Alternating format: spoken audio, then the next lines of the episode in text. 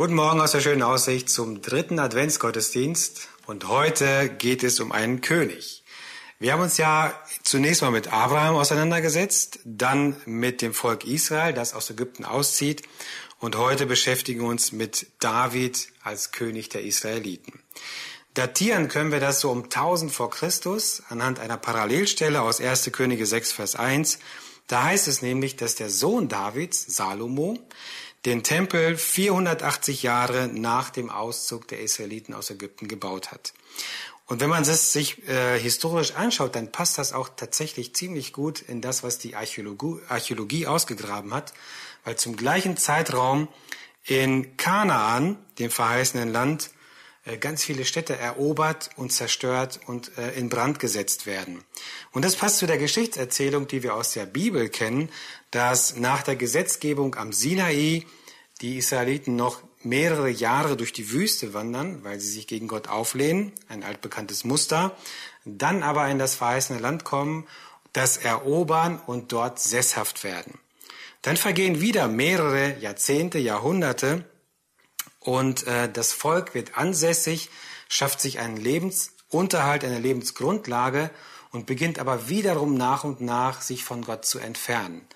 Das führt dann dazu, dass Gott Richter beruft, die die Menschen aufmerksam machen und sagen, ey, wir sind doch ein Volk, ihr habt mich erwählt, ich habe euch erwählt und ich möchte, dass ihr nach meinen Gesetzen lebt. Und diese Richter treten immer wieder auf und man sieht das an diesen Schleifen, die dieses Volk dreht. Sie machen immer größere Umwege, weil sie immer mehr, immer größere Widerstände gegen Gott offenbaren. Das führt dann dazu, dass sie sagen, im Blick auf die Nachbarvölker, wir wollen auch einen König, wir wollen auch so regiert werden wie die anderen Völker. Das ist nicht das, was Gott wollte. Gott wollte eigentlich selber König sein und von seinem Volk akzeptiert werden, aber er gibt ihnen diesen Wunsch nach und sagt, okay, ich gebe euch einen König und das ist dann Saul. Saul fängt gut an, aber nach der Halbzeit endet er ziemlich äh, schlecht, weil er sich wiederum gegen Gott wendet, weil er versucht, eigene Wege zu gehen und nicht das zu tun, was Gott möchte. Und Gott sagt, dich verstoße ich und ich erwähle mir einen neuen König, einen Mann nach dem Herzen Gottes. Und das ist David.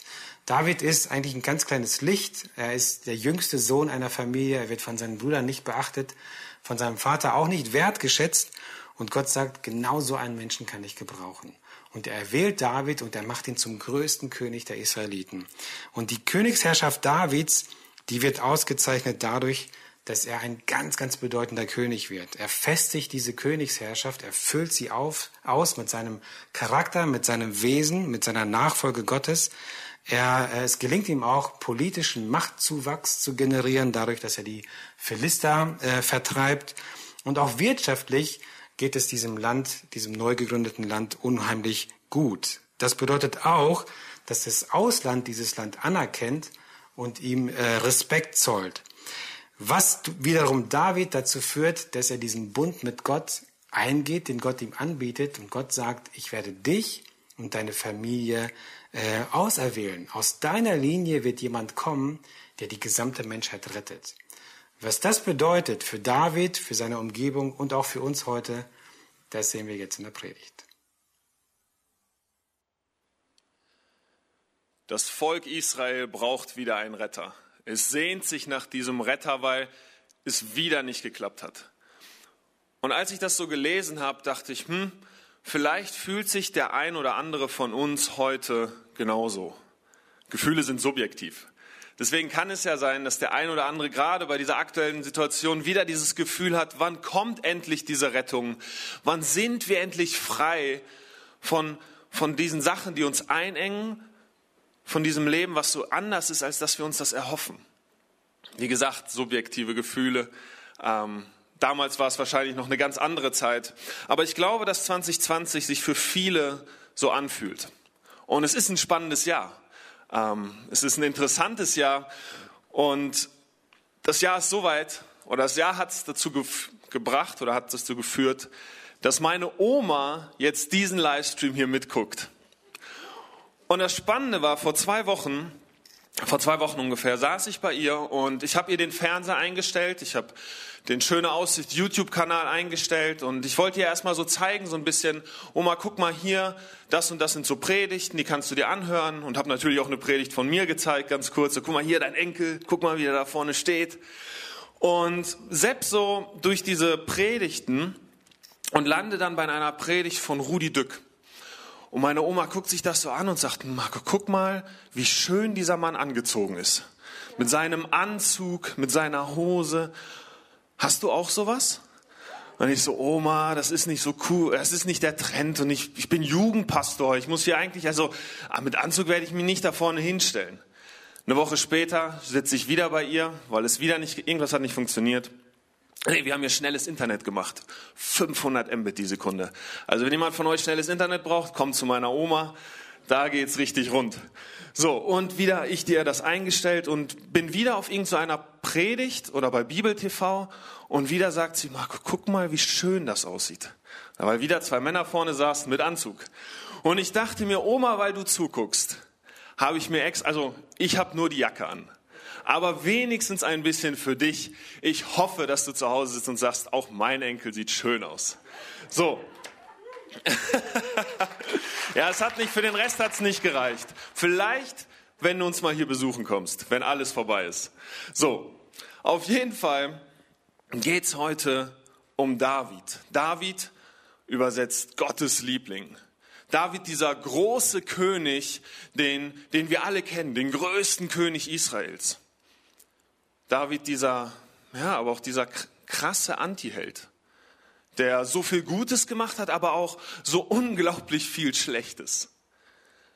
Und in der, die Bibel ist voll. Die Bibel ist voll mit solchen Menschen, die einerseits so hervorstechen, weil sie so einen besonderen Glauben haben und gleichzeitig doch immer wieder so tief fallen.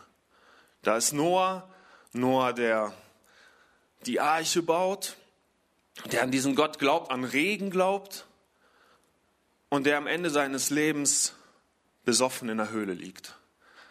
Da ist Mose, was ein großer Mann, unglaublich jähzornig, unglaublich jähzornig. Mit 40 Jahren sieht er, wie, wie seinesgleichen misshandelt wird und es bringt so eine Wut in ihm hervor, dass er diese Person, die diese Misshandlung durchführt, einfach erschlägt.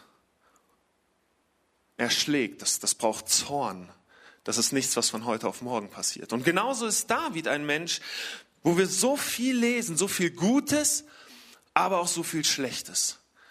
David, der, der Hirte, der sich um seine Schafe kümmert. David, der gegen Goliath kämpft, gegen diesen Riesen. David, der sich damit in die Fußstapfen stellt von den ganzen großen Männern der Bibel davor, die immer scheinbar einzeln gegen diese Übermacht gekämpft haben. Ich denke da an Mose gegen den Pharao, der sich hinstellt und gegen ihn kämpft. Oder später an Jesus vor Pilatus.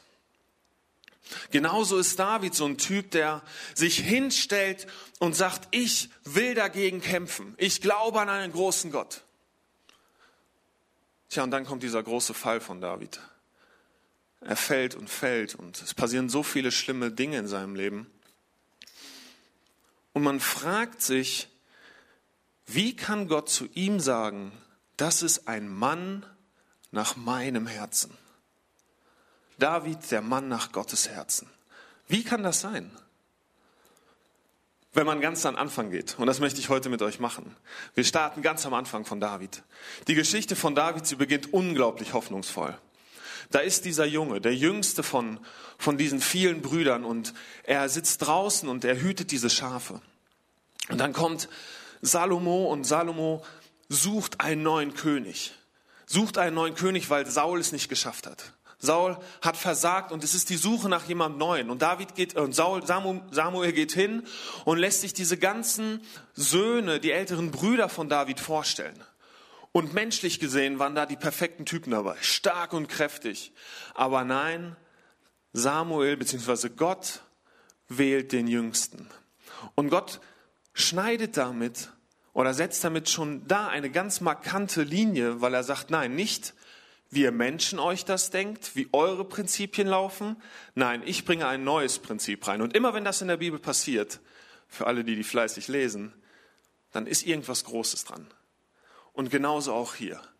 Nicht der Älteste, nein, der Jüngste, der erst vom Feld geholt werden muss, der, ja, dem man es eigentlich nicht zutrauen würde.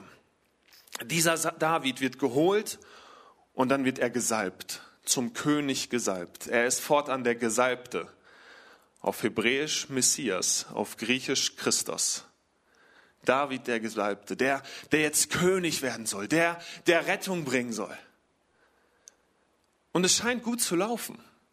Dieser David kommt an den Königshof und bringt Frieden. Er bringt dem amtierenden König Saul, bringt er Frieden, indem er Musik macht, indem er für ihn spielt. Musik wird eine große Rolle bei David spielen. Und schon hier sehen wir, sobald er spielt und anfängt, legt sich Sauls Gemüt, legt sich seine Stimmung und er kommt zur Ruhe. David bringt Frieden. Und dann, dann ist da diese großartige Geschichte vom Anfang, diese Geschichte von David gegen Goliath.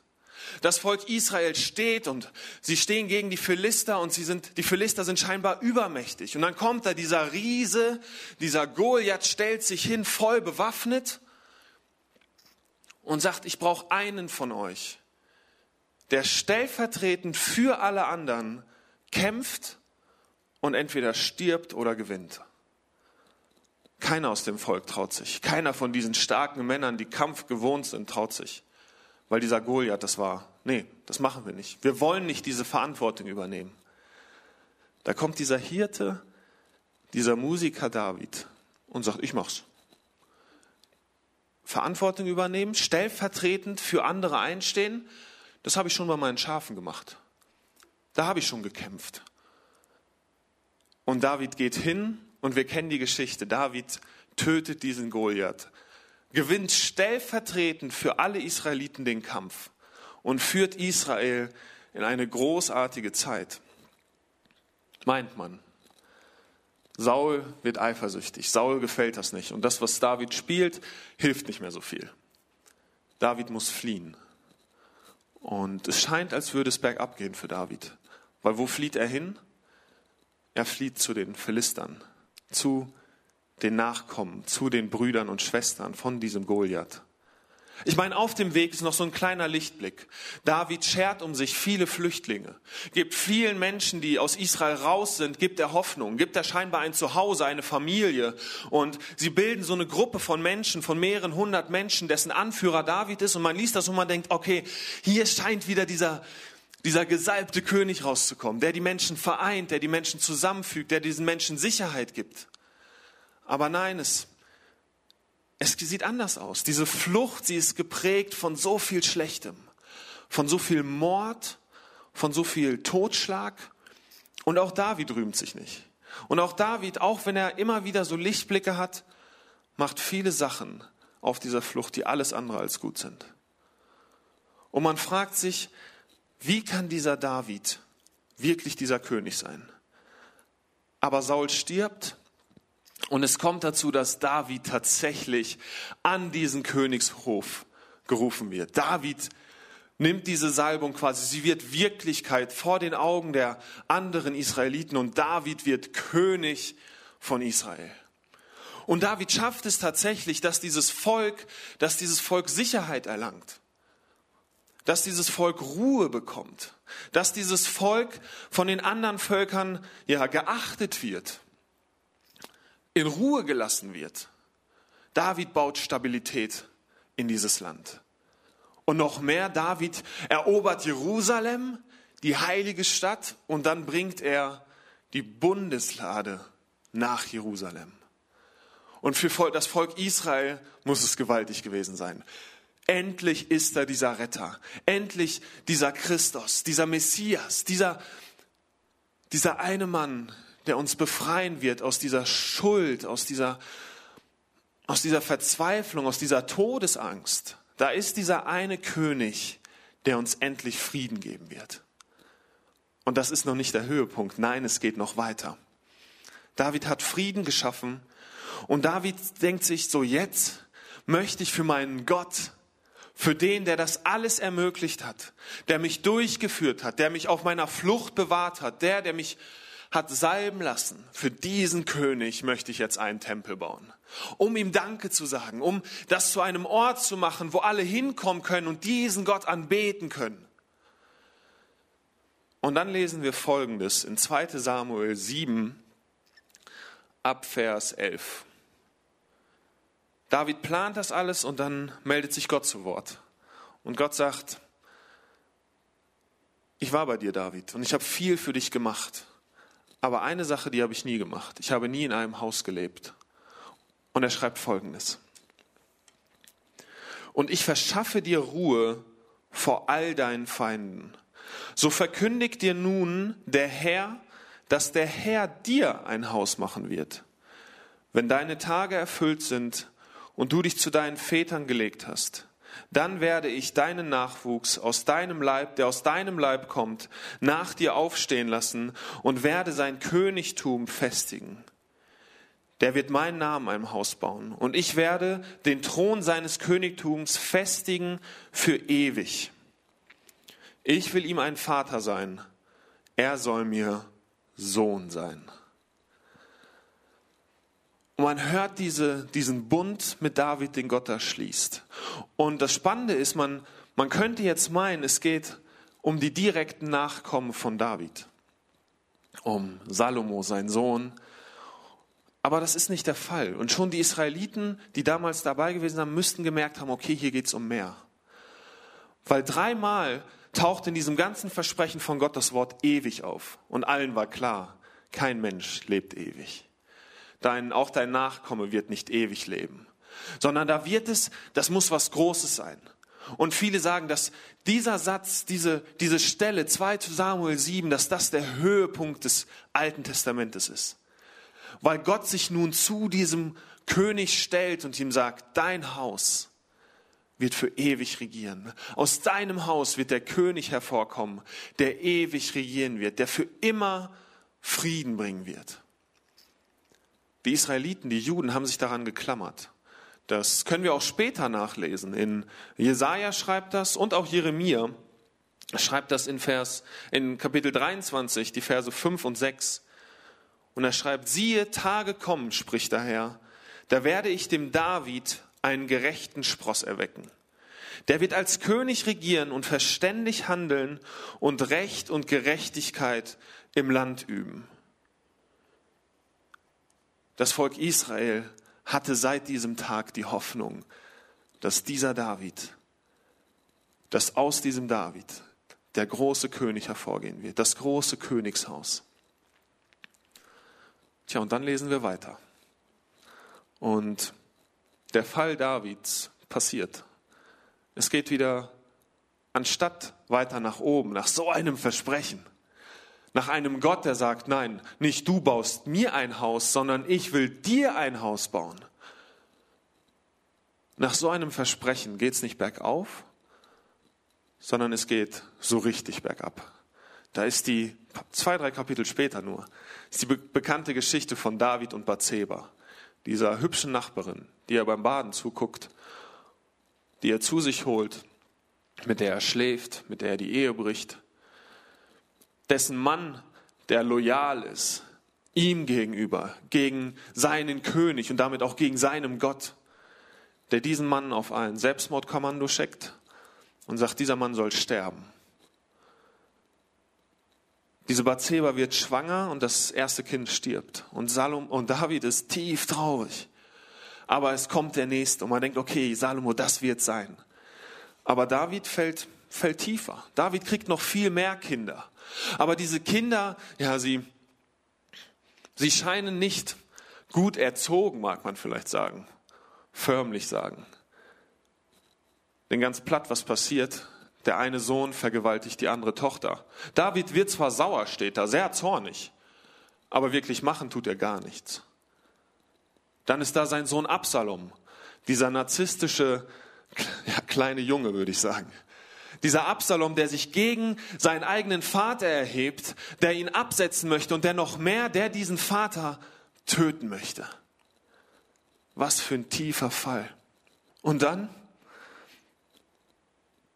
dann merkt man, dass Davids politische Entscheidungen auch nicht so gut sind. David wird eitel. David trifft Entscheidungen, die dazu führen, dass Großteile des Volkes sterben. Dafür ist David verantwortlich. David führt dazu und letztendlich stirbt David nicht mit einem großen Psalm auf den Lippen, mit einem großen Lied. Nein, die letzten Worte, die wir am Ende oder in Erste Könige, meine ich, lesen von David sind, wie er seinem Sohn Salomo sagt, welche Feinde er noch bitte alle töten und der letzte Satz, welche Feinde er buchstäblich in die Hölle bringen soll. Der große Retter, der große Messias, der große König fällt so unglaublich tief. Und wenn man sich diese, wenn man diese Geschichte aufmerksam liest und wenn man da durchblättert und wenn man sich das alles vor Augen führt, dann weiß ich nicht, wie es euch geht. Aber dann frage ich mich, Gott, was hast du an diesem Mann gefunden? an diesem David, dass du über ihn sprichst, das ist ein Mann nach meinem Herzen. Vielleicht war es Davids wildes Herz. Dieses, ich übernehme Verantwortung. Meine Schafe werden bedroht von irgendwelchen Wildtieren, von Raubtieren. Ich stürze mich da rein. Vielleicht war es eben genau dieses Verantwortung übernehmen was wir bei David und Goliath gegen Goliath sehen. David tritt stellvertretend ein und sagt, ich möchte diese Verantwortung übernehmen für diese vielen Menschen. Am Ende seines Lebens ist noch so ein Punkt da, was ich gerade erwähnt habe, dass David dafür verantwortlich ist, dass viele seiner, ja, seiner Bürger sterben. Und auch da tritt David nochmal vor Gott und sagt, Gott, lass mich Verantwortung dafür tragen. Also Davids Herz, das, das schien unglaublich, voll, unglaublich verantwortungsvoll in manchen Punkten. Vielleicht war es diese leidenschaftliche Liebe, die David hatte. Und damit meine ich nicht die zu seinen Frauen, nicht seine Sexualethik, die war alles andere als gut, würde man vielleicht heute sagen. Nein, damit, Davids leidenschaftliche Liebe, die ja nicht politisch beeinträchtigt ist. Ich denke da an seine tiefe Freundschaft mit Jonathan dem eigentlich seinem Feind, dem Sohn von Sauls, dem menschlich gesehen rechten Nachfolger, dem nächsten König. Aber David ist das egal. Er sagt, nein, ich, ich will diesen Jonathan, ich will den lieben. Davids Liebe zu Absalom, seinem Sohn, der ihm nichts Gutes wünscht. Sie ist so tief und David weint so sehr um Absalom, als dieser stirbt. Und die ganze Zeit schon davor, man merkt, David, David liebt so leidenschaftlich. Und man könnte meinen, vielleicht ist es das, was, was Gott so an ihm geschätzt hat. Oder aber sein schöpferisches Talent. David macht Musik. David dichtet. Mehr als die Hälfte der Psalmen werden David zugeschrieben. Und Musik machen, das ist so, man schafft etwas aus dem Nichts. Töne, Melodien, wir sehen sie nicht, wir, wir können sie nur hören. Vielleicht war es das, was, was Gott an David so fasziniert hat, diese, diese Nähe in ihrem schöpferischen Tun, aus dem Nichts zu schaffen. Bei David scheinbar. Ich meine, es gibt Töne und Melodien, ist, wir benutzen das, was wir haben, aber es scheint so aus dem Nichts zu kommen. Die Psalmen. Die Psalmen sind so voll von, von Davids Lob an Gott. So David, David muss diese Psalmen schreiben scheinbar und er schreibt so viele davon. Und er bringt diesen Lob in diesem Psalm zum Ausdruck. Ich denke da an Psalm 103, wo steht, ähm, Lobe den Herrn meine Seele. So, wenn ich diesen Psalm lese, ich muss immer, ich muss, ich kann den gar nicht normal lesen. Ich muss den sofort singen. Also ich weiß, ihr kennt alle dieses Lied. Ich stelle mir das gerade im Kopf vor, wie Via Harmony hier vorne steht, wie, wie Eddie die ganze Band am Keyboard ersetzt. Dieses und die Via Harmony steht hier vorne und dann aus Via Harmony, Via Harmony geht zur Seite und David kommt in der Mitte empor und singt, lobe den Herrn meine Seele. So ungefähr. Weiter werde ich jetzt auf keinen Fall singen. Aber David bringt diesen Lob gegen, er bringt ihn so zum Ausdruck, weil er versteht, dass dieser Gott ihm so viel getan hat, dass nichts von ihm abhängig ist, sondern von diesem Gott. Aber David erlebt auch viele tiefe Momente, muss viele Konsequenzen tragen für sein falsches Handeln.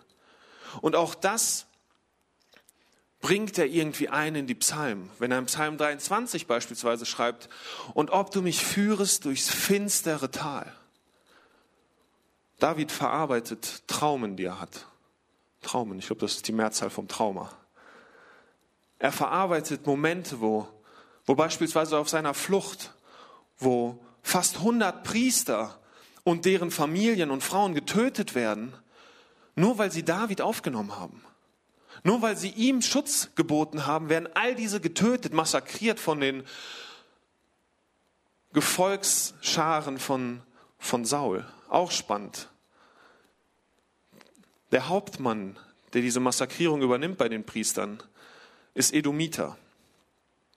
König Herodes, später bei Jesus, kommt von den Edomitern. Und auch da sehen wir, wie dieser König auch Massentötungen veranlässt. Viele Parallelen. Und dann diese Psalmen, diese Momente, wo David sich ganz verlassen fühlt, wo David ganz tief am Boden ist, wo dieser Lob zu Gott, wo er scheinbar verklingt, weil er diese Hoffnung, weil er diesen Glauben verliert. Psalm 22. Mein Gott, mein Gott, warum hast du mich verlassen? Spannend, ein Psalm, den der eigentliche Messias später am Kreuz zitieren wird, kurz bevor er stirbt.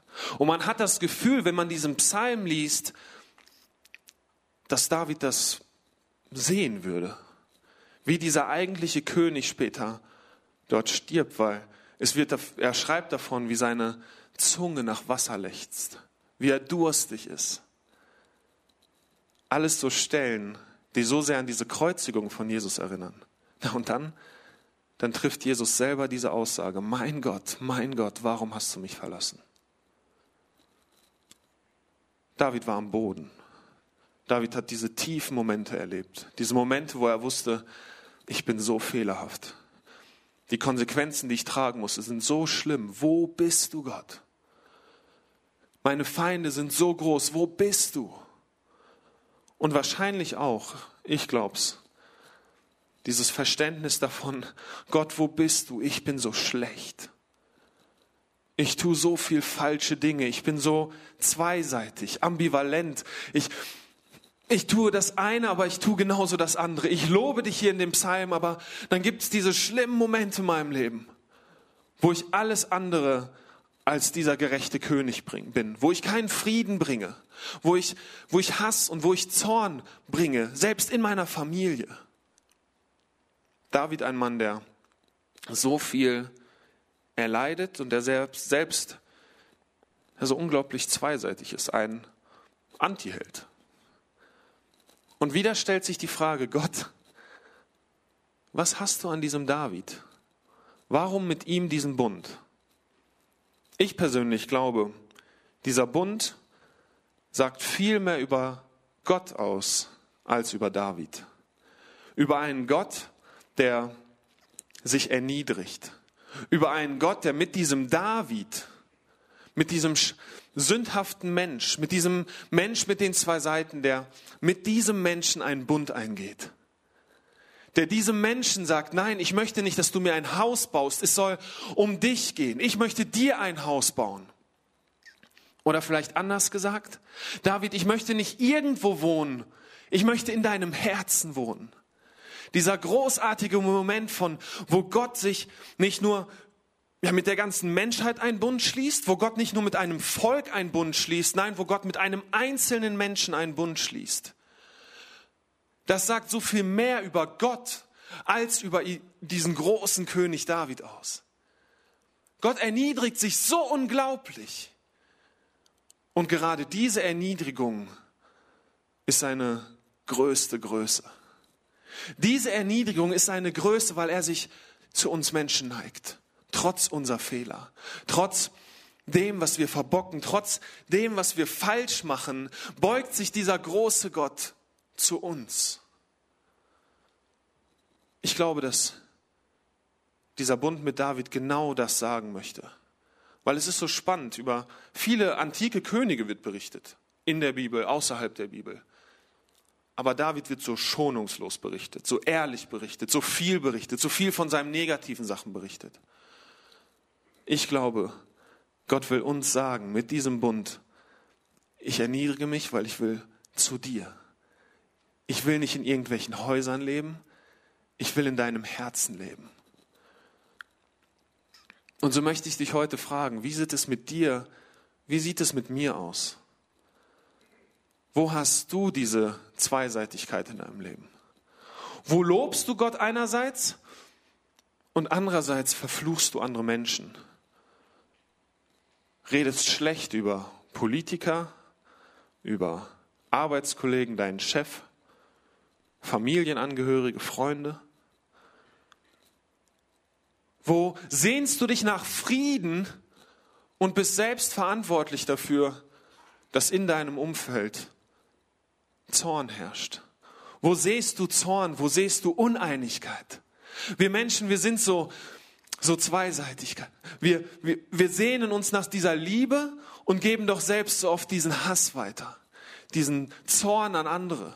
Wir, wir sehen diesen perfekten Gott und wir wollen, wir wollen so sein wie er, wir wollen in seiner Nähe sein und gleichzeitig erleben wir so viele Momente, wo wir so tief fallen, wo wir Dinge tun, die alles andere als gut sind. Aber da ist dieser König. Da ist dieser König, der kommen wird. Der, der einmal kommen wird und der alles verändern wird. Da ist dieser König, der dieses innere Loch in uns füllen möchte. Dieses Loch, was uns dazu bringt, nach, nach ähm, Besitztümern zu streben, der uns dazu bringt, nach Geld zu streben, nach, nach Liebe zu suchen und sie überall zu suchen, aber nicht wirklich zu finden, weil auch wir keine Liebe geben. Da ist dieser Gott, dieser König, der dieses Loch in uns füllen möchte, dieses Leid in uns füllen möchte, das wir vielleicht haben, weil wir die Konsequenzen tragen müssen von der Zweiseitigkeit anderer Menschen. Von diesem Schlechten, was andere Menschen uns zugefügt haben wo wir da stehen und wo wir dieses Leid haben und wo wir in diesem Leid rufen, mein Gott, mein Gott, warum hast du mich verlassen? Wo bist du, Gott? Wo bist du? Ich, ich möchte es doch tun, aber ich kann es nicht. Ich möchte doch nur dich loben. Ich möchte doch nur Liebe weitergeben an meine Freunde, an meine Familie. Ich möchte diesem Auftrag nachkommen. Ich möchte Teil deines Reiches werden. Aber so oft kann ich es nicht. So oft sehe ich mein eigenes Schlechtes, sehe mein Versagen, sehe meine Schuld. Die Israeliten haben ab diesem Zeitpunkt von diesem Bund mit, Samuel, mit, mit David, hatten sie diese Hoffnung, hat sie diese Hoffnung getrieben, hat sie diese Hoffnung über Wasser gehalten. Mit dem Volk Israel geht es danach nur noch bergab. Da ist zwar noch Salomo und Salomo scheint am Anfang gut zu laufen, aber dann dann fällt er noch tiefer als David. Dann wird das Volk zerschlagen, es, es kommt wieder in Gefangenschaft. Und immer ist da diese Hoffnung unter den Juden. Der Bund mit David. Der Bund mit David, mit diesem König. Mit diesem ewigen König, mit dem gerechten König, der uns Gerechtigkeit bringt, der uns Frieden bringt. Und dann, dann kommt Jesus und bringt dieses Königreich auf diese Erde. Dann kommt dieser Jesus, stellt sich auch gegen eine Übermacht, gegen diesen Pilatus. Und es scheint, als würde er verlieren. Als er dort auf dem, am Kreuz hängt und Psalm 22 zitiert und sagt, mein Gott, mein Gott, warum hast du mich verlassen? Aber in dem Moment, in dem er dieses sagt, macht er Folgendes. Er stellt sich mit uns in einer Linie in dieses Leid, was wir Gott klagen. Er stellt sich mit uns in eine Linie, stellt sich in unsere Fußstapfen und sagt genauso, mein Gott, mein Gott, warum hast du uns, mich verlassen? Warum ist dieses Leid hier auf dieser Erde? Der König selbst stellt sich zu dir und stellt die gleiche Frage. Aber das Besondere an diesem König ist, das Besondere an Jesus ist, er wird auch die Antwort darauf liefern, auf diese Frage, auf dein Leid, auf deine Zweiseitigkeit, auf diese innere Zerrissenheit. Er wird die Antwort liefern. Er wird Frieden bringen in diese Welt. Und ich möchte am Schluss jetzt noch das Ende vom Psalm 22 lesen. Die Armen sollen wieder essen und satt werden. Die den Herrn suchen, sollen ihn preisen. Euer Herz lebe auf, es lebe ewig. An allen Enden der Erde wird man zur Einsicht kommen und die Menschen werden zum Herrn umkehren. Alle Völker werden sich vor dir, Herr, niederwerfen und dich anbeten. Denn dem Herrn gehört das Königtum. Er herrscht über alle Völker. Die Großen der Erde werden ein Festmahl halten und sich anbetend vor dem Herrn niederwerfen. Auch alle, die in dem Staub des Todes sinken, werden vor ihm niederfallen. Alle, die keine Kraft mehr zum Leben haben. Die kommenden Generationen werden ihm dienen. Denen, die noch geboren werden, wird man vom Herrn erzählen. Verkünden wird man zukünftigen Völkern seine Rettung, Rettungstaten. Man wird sagen, der Herr hat alles vollbracht. Als Jesus da am Kreuz hängt, zitiert er auch das Ende und sagt, es ist vollbracht. Ich stelle mich in deine Frage, in dein Leid. Ich bin aber auch deine Antwort. Jesus, wir brauchen dich. Wir brauchen dich in unserer Zweiseitigkeit. Jesus, so oft möchte ich das eine und tue das andere. So oft muss ich die Konsequenzen von meinem schlechten Handeln tragen. Aber danke, dass du da stehst. Danke, dass du da stehst und dass du mir daraus helfen möchtest, dass du eine Lösung gebracht hast für dieses Problem. Jesus, so oft bin ich verzweifelt. So oft sehe ich Leid in dieser Welt, erlebe es selber und es zerreißt mich, es lässt mich meine Stimme verlieren. Und ich kann nur noch sagen, mein Gott, mein Gott, Jesus, danke, dass du das nachempfinden kannst. Danke, dass du die Antwort darauf bist. Danke, dass du Frieden bringst, dass du Hoffnung bist. Danke, dass du dieser ewige König bist. Dieser ewige König, dieser gerechte, gute und vor allem gnädige König. Und Vater, danke, dass du dich erniedrigt hast erniedrigt zu uns Menschen, zu uns Wesen, die das eine tun, das andere sagen, die dafür verantwortlich ist, sind, wie es hier auf dieser Erde aussieht. Danke für deine Größe.